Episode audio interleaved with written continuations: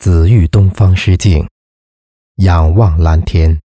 作者：宁明，朗诵：李征。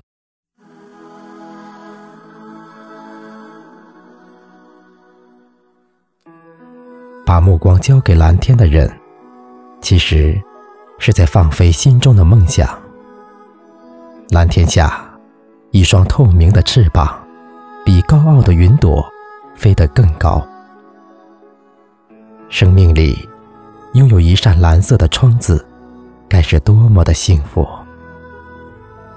清晨，白云擦亮天空的玻璃，也为你轻轻擦亮了一个干干净净的好心情。